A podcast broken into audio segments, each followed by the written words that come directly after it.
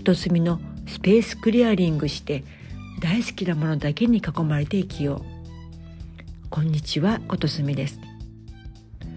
今回はそもそもスペースクリアリングって何？のについて。私もこの言葉はカレン・キングストン先生の「ガラクタ捨てれば自分が見える」という本で初めて知りました。そのことについてお話しする前にちょっと皆さんに質問です。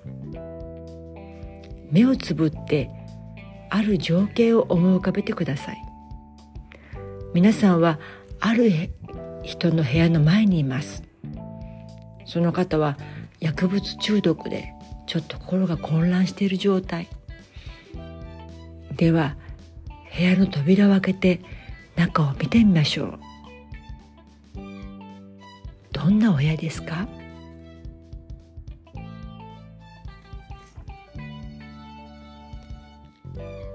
ても綺麗で整理整頓されている部屋を想像した方は少ないと思います。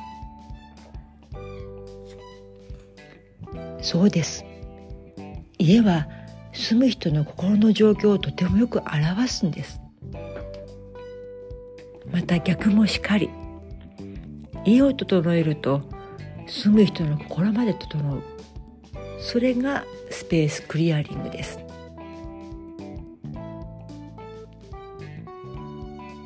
では家が整うのはどういうこと？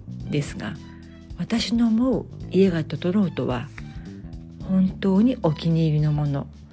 大好きなものだけがあって風通しがよくゆとみのない空間。そういう状態が家が整うと思います。皆さんはどうでしょうか？どんな状態が自分の理想の家の状態か皆さんもよく考えてみてください。このポッドキャストではスペースクリアリングをして本当に大好きなものだけに囲まれて暮らすそんな暮らし方のヒントをお伝えしていきたいと思います。